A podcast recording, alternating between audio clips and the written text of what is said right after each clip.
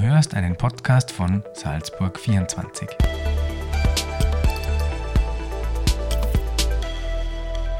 Herzlich willkommen, liebe Hörerinnen und Hörer, zu unserer Podcast-Reihe anlässlich der Salzburger Landtagswahl. Wir haben die Spitzenkandidatinnen und Spitzenkandidaten der im Landtag vertretenen Parteien zum persönlichen Gespräch gebeten, und zwar an einem ihrer Lieblingsorte. Und jedes Interview begann mit der gleichen Frage, nämlich, wie stellen Sie sich den Menschen vor, ohne ihre politische Funktion zu nennen? Ah, oder meine politische das kommt immer auf, äh, darauf an, mit wem man redet, oder? Weil ich denke mir immer aus dem Kontext heraus stellt man sich ja auch unterschiedlich vor. Also in Hofgastein bin ich meistens die Mama von der Matita oder die Mama von Niki, von der Melina. Das ist das, wie man mich da am meisten kennt. Mhm. Ähm, ansonsten Meistens nur mit dem Namen, ganz ehrlich gesagt. Also, dass ich jetzt meine Funktion dazu sage, selten. Ich bin ja grundsätzlich gerne per Du, aber natürlich sage ich im beruflichen Kontext dann per Sie. Gerade mit Journalisten schaue ich, dass ich eben per Sie bleibe, einfach um die Distanz dann auch zu wahren, aber sonst nur mit Namen. Ja die Distanz ist auch wichtig, gerade in Ihrem Beruf mhm. genauso wie in unserem Beruf. Ja. Wir haben darum gebeten, dass wir uns an einem Ihrer Lieblingsplätze treffen mhm. für diesen Podcast, für dieses Interview und Sie haben sich die Gasteiner Ache hier ausgesucht. Mhm. Warum ist das einer Ihrer Lieblingsplätze? Weil ich in der Gegend natürlich spazieren gehe am Wochenende. Das ist für mich ja, nachdem ich in Hofgastein wohne, auch äh, die naheliegendste Runde und ich liebe es sehr. Ich denke mir immer, es ist wirklich wie Urlaub. Noch immer, ich wohne jetzt seit 17 Jahren in Hofgastein. Bin mit der Geburt von der ersten Tochter, sind wir, also mein Mann ist ja Gasteiner, und wie wir dann unsere erste Tochter gekriegt haben, sind wir quasi direkt vom Krankenhaus nach Hofgastein gefahren und gezogen. Wir haben ja vorher beide in China gewohnt, zweieinhalb Jahre und seither wohnen wir in Bad Hofgastein. Und da genieße ich noch immer, gerade wenn man jetzt unter der Woche so viel, doch viel arbeitet und wenig da ist, ist für mich immer das Wochenende das, wo ich wirklich das Gefühl habe, es ist noch immer wie Urlaub. Und ich genieße das sehr. Und ich gehe immer entweder oben am Höhenweg oder eben die Runde bei der Ache. Und ich habe mir außerdem auch gedacht, nachdem ich ja die einzige Landesrätin bin, die in der Gebirg wohnt, sonst hätte ich euch nicht äh, so weit herbracht. Aber ich mir gedacht, ist auch gut sozusagen, wenn man auch sieht, dass die Regionen genauso vertreten sind. Und Innergebirg, der Bonga. Und darum habe ich mir gedacht, machen wir es da. Und uns tut es auch gut, wenn ja, wir mal rauskommen. Raus, so ja, ist es nicht. Genau. Sie haben gesagt, Sie sind von China direkt hierher in den Bongau gezogen. Wie, wie war die Umstellung? Ist das so schnell gegangen? Hat das alles einwandfrei geklappt? Ja, es war eine Riesenumstellung, ja, weil zuerst natürlich Beruf und äh, sehr ja, Karriere und sehr spannender Job. Und ich habe zweieinhalb Jahre eben in Peking gewohnt, habe für Siemens dort die Handysparte aufgebaut. Und ja, es war eine ganz eine aufregende Zeit und wir haben gern im Ausland gewohnt, in einer ganz anderen Kultur. Und mein Mann als Gasteiner hat aber immer gesagt, wenn wir Familie gründen, würde er gern wieder zurück in die Berge ziehen. Und ja, das haben wir dann gesagt, das probieren wir einfach. Also wie dann das erste Kind auf die Welt gekommen ist, es war wirklich so, ich bin im achten Monat quasi von Peking weggezogen und dann seit die Melina auf der Welt ist, wohnen wir da und ich fühle mich sehr wohl. Wir haben ja damals gesagt, wir probieren es, weil ich das natürlich auch nicht wusste. Jetzt gerade mit Jobs und so war es ja nicht so einfach. Und dann hat sich doch als hat sich alles wunderbar ergeben. Ich habe dann zuerst bei der SAG gearbeitet, also direkt, wenn man rausfährt, in Lend dreieinhalb Jahre. Und dann habe ich sieben Jahre beim Eurofunk Kappacher in St. Johann gearbeitet und von dort ist sie in die Politik gegangen. Rückblickend also die richtige Entscheidung hierher ja, zu ziehen? absolut. Und könnte man es auch nicht mehr woanders vorstellen. Würden Sie sich als glücklichen Menschen bezeichnen? Ja, sehr. Was macht Glück für Sie aus? Also das Wichtigste für mich ist meine Familie und dass einfach ja, den Menschen, die ich liebe, gut geht. Das ist das Wichtigste. Und ansonsten geht es uns einfach gut da, wo wir leben, wie wir leben. Da gibt es schon viel Dankbarkeit. Ist Glück Ihrer Meinung nach auch eine Fähigkeit, die man erlernen muss oder erlernen kann oder mhm. passiert das einfach? Ich glaube, Zufriedenheit ist schon was, was man auch Kindern mitgeben kann. Mhm. Also was man gewissermaßen schon auch lernen kann. Nämlich nicht das immer mehr wollen, sondern auch das schätzen, was man hat. Und Glück ist, glaube ich, schon auch, auch Glück, das man hat, gewissermaßen. Ja. Also ganz steuern kann man es nicht, natürlich. Ich denke, allein Gesundheit und Umfeld und alles. Also da gehört schon eben auch eine Portion Glück dazu.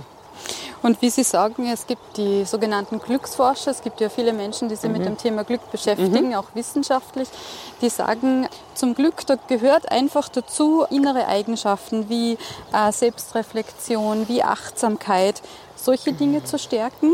Ähm, sind das Kompetenzen Ihrer Meinung nach, die uns hier im Westen, Sie haben jetzt gerade den Vergleich zu China, ähm, mhm. noch, noch ein bisschen fehlen? Ich glaube, dass wir uns äh, in unserer Gesellschaft manchmal zu sehr, also dieser Druck und Stress des Alltags uns sehr einnimmt. Ja. Also von daher denke ich schon, dass eben Achtsamkeit durchaus was ist, ähm, was man auch oder wo wir auch besser werden können als Gesellschaft, ja, indem man auch ein bisschen mehr darauf schaut, was tut uns gut. Ähm, und ja, Insofern, aber ich glaube glaub nicht, dass eine Gesellschaft oder jetzt, wenn man von verschiedenen Kulturen redet, ähm, mehr dem Glück zugetan ist. Aber es ist schon etwas, wo wir auch als Menschen einfach dazulernen können. In Bhutan, das kennen Sie mhm. sicher, das ist ein kleines Den Glücksindex. Ja. ja. genau. Da ist Glück ein Grundrecht. Das ist mhm. sozusagen in der Verfassung verankert und da gibt es einen Glücksminister, der dafür zuständig ist, mhm. dass die Menschen, dass die Bevölkerung glücklich ist. Mhm. Wäre das auch was für Österreich? Wir haben im Kindergarten auch, es gibt äh, ich, ich denke gerade auch in der Volksschule. Es gibt in der Volksschule, darf beim, von meiner Tochter in Bad Hofgastein das Freifach Glück zum Beispiel. Also der Anfang ist getan dass wir uns damit beschäftigen. Und ich habe das auch ganz großartig gefunden, dass man eigentlich Kindern auch das anbietet, nicht nur Flöten spielen lernen, sondern auch die Beschäftigung mit, wie werde ich ein glücklicher Mensch. Also wir, ja, wir können da schon auch mehr anbieten, auch indem wir uns da sozusagen überlegen, was macht uns selbst glücklich und wie können wir ja, in der Gesellschaft sozusagen da besser werden. Und dazu gehört sicher natürlich, sage ich auch, das Thema soziale Absicherung, das soziale Netz ist ja ganz eine wichtige Errungenschaft dafür, dass man weiß, auch wenn es mir persönlich einmal, äh, wenn man einen Job verliert oder sonstiges, hat man eben ein soziales Netz, das uns auffängt. Und ich glaube, da liegt dann auch die Verantwortung von, von der Politik. Ja, auf jeden Fall ist das ein großes politisches Thema dann auch. Ja. Ja. Wenn wir über Glück sprechen, dann äh, müssen wir auch äh, über die andere Seite der Medaille sprechen, mhm. Traurigkeit oder mhm. Melancholie. Ja, mhm. Wenn man die Seite, die die Medaille mhm. umdreht. Was äh, macht Sie traurig? Also, ich denke, morgen ist der Jahrestag zum mhm. Beispiel äh, vom Angriffskrieg Russlands auf die Ukraine. Und äh, wenn man da die Bilder sieht, äh, wie sich da die Städte verändert haben, wie das blühende Leben da war in den verschiedenen ukrainischen Städten und eigentlich auch äh, sehr großer Optimismus, dass die Zukunft besser wird für die Einzelnen. Und wenn man sich dann anschaut, wie der Krieg die Städte jetzt im Äußeren und natürlich das menschliche Leid, das man dann auf den Fotos nicht, äh, oder was man dann ermessen kann, dann macht mir das traurig. Oder jetzt aktuell muss ich sagen, jetzt, äh, also was Türkei, Türkei, Erdbeben, was man da gesehen hat, was waren so 46.000 Tote innerhalb von wenigen Tagen, das ist schon äh, erschütternd und alles sehr nah eigentlich, ja, weil man halt auch, sage ich auch da wohnen natürlich äh, Menschen mit Verwandten in der Türkei. Und da rückt das alles dann schon sehr nah zusammen. Hm, Sie haben es gerade angesprochen, wir, wir leben jetzt in einer Zeit multipler Krisen. Mhm. Corona ist gerade vorbei, Ukraine-Krieg haben Sie angesprochen, die, die Teuerung, die Energiekrise, mhm. die Klimakrise. Also es ist ganz, ganz, ganz viel mhm. momentan.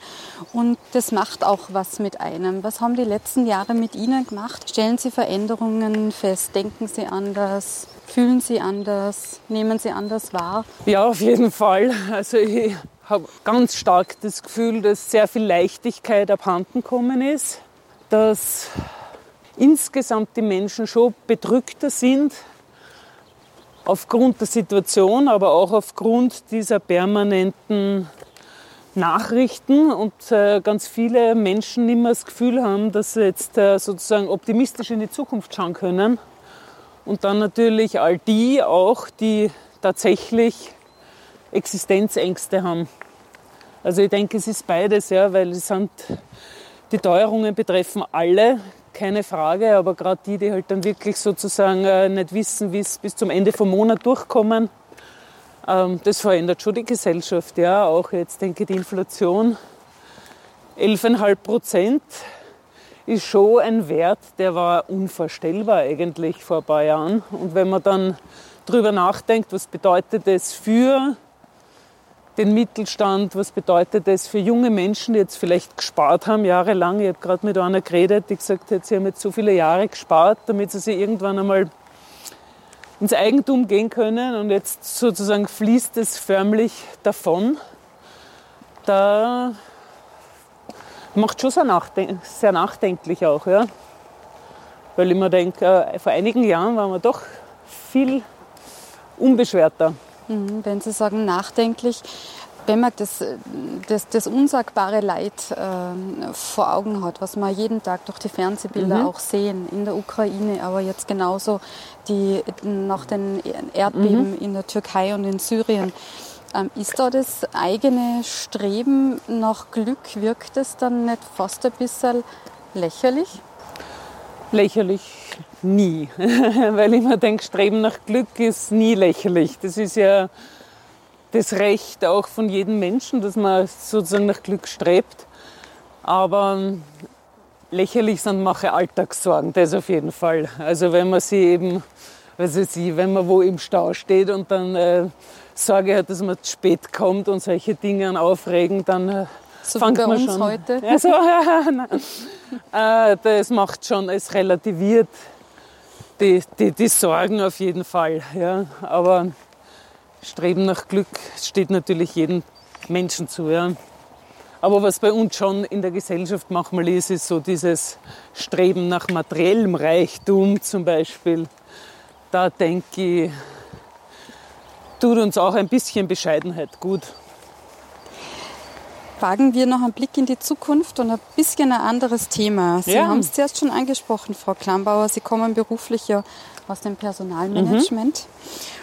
Ähm, welche Kompetenzen sind Ihrer Meinung nach für künftige Mitarbeiterinnen und Mitarbeiter, also für die jetzigen Jungen, mhm. wichtig, um im Berufsleben zu bestehen? Lösungskompetenz. Mhm. Sage ich deswegen wie aus der Pistole geschossen, weil wir haben gerade, gerade ist jetzt schon wieder im Herbst, haben wir gehabt äh, die Herbsttagung unserer Elementarpädagoginnen und da war der Herr Professor Hengstschläger zu Gast und er hat ein Plädoyer gehalten für wichtigste Kompetenz für unsere Kinder und Jugendlichen ist die Lösungskompetenz und hat dann äh, in einem sehr, sehr spannenden Vortrag ähm, auch erklärt, warum. Und natürlich angesichts dessen, äh, dass man jetzt eigentlich so Zugriff auf alle Informationen und auf das Wissen hat, ist es das, was es braucht oder was den Menschen auch ausmacht. Auch jetzt gerade im Vergleich zur Artificial Intelligence zum Beispiel, nämlich diese Lösungskompetenz. Wie können wir. Hallo, grüß euch wie können wir den Problemen des Alltags auch ja, eine Lösung entgegensetzen. Und das ist halt die menschliche Kompetenz und die sollte man stärken. Und umgekehrt gefragt, äh, welche Kompetenzen brauchen die Führungskräfte der Zukunft? Für Führungskräfte, glaube ich, ändert sich gar nicht so viel, weil die Menschen Menschen bleiben. Und das eine ist das Wissen sozusagen, auf das man zugreift. Und eine Führungskraft braucht immer auch natürlich äh, Fachkompetenz, keine Frage. Das ist natürlich für jede Führungskraft anders. Aber sonst die sozialen Kompetenzen bleiben das Wichtigste für Führungskraft. Emotionale Kompetenzen, das Stichwort. Äh, wird Mhm. das was sein, was, was in Zukunft mehr gefragt Gehört für mich zur sozialen Kompetenz. Sie dazu? Ja, auf Mhm. jeden Fall. Und da einfach äh, ja, Menschen führen ist immer eine große Herausforderung und sehr oft sieht man das ja gerade im Personalmanagement, ja, wenn man Mitarbeiterinnen und Mitarbeiter hat, die sehr hohe Fachkompetenz haben und man macht die dann zur Führungskraft, dann ähm, kommt man drauf, dass das eben zwei ganz unterschiedliche Bereiche sind. Also man kann sehr hohe Fachkompetenz haben und trotzdem als Führungskraft sich schwer tun. Und umgekehrt natürlich. Mhm. Was für eine Welt, Frau Klambauer, wünschen Sie sich für Ihre Kinder, wenn Mhm. Sie jetzt eine malen könnten? Ich glaube, die große, der, oder mein großer persönlicher Wunsch ist, äh, sage ich, alles, was den Klimawandel betrifft, dass wir das in den Griff kriegen. Weil ich glaube, dass wir in Österreich alle anderen Probleme können wir in den Griff kriegen und können wir auch lösen. Aber der Klimawandel ist schon der Bereich, der jetzt sage ich als Mutter von drei Kindern und die sind jetzt zwischen 8 und 16, äh, wo ich erstens merke, dass die Kinder die größten Sorgen haben und damit natürlich auch oder auch, äh, sage ich jetzt, äh, aus von dem, was wir wissen, natürlich, das schon die größte Sorge ist. Also an sich, wenn ich jetzt eine Welt malen könnte, dann wäre es eh, sage ich jetzt, vom, von dem, wie es ausschaut, eh so wie Österreich ist, wie Salzburg ist. Und nach Möglichkeit ohne diese negativen Effekte, die auf uns zukommen. Ja. Und ähm, sehe auch unsere, äh, unsere Verantwortung wiederum als Politiker.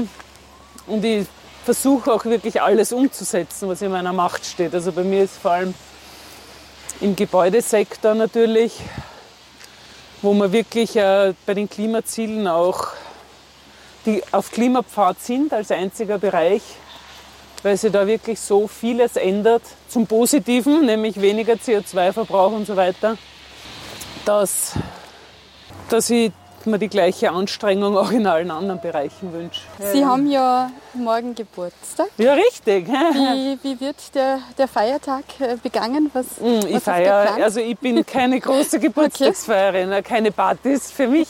Ich bin nicht so, Geburtstag bedeutet meiner mir ehrlich gesagt nicht so viel. Aber meine drei Kinder haben jetzt auch alle Geburtstag in den nächsten zwei Wochen. Kindergeburtstage feiere ich schon sehr, sehr gern, nur in eigenen nicht so. Und der ein oder andere Geburtstagskuchen wird dann Wird auch dabei gebacken, sein. natürlich. In dem Fall alles Gute. Ja, danke.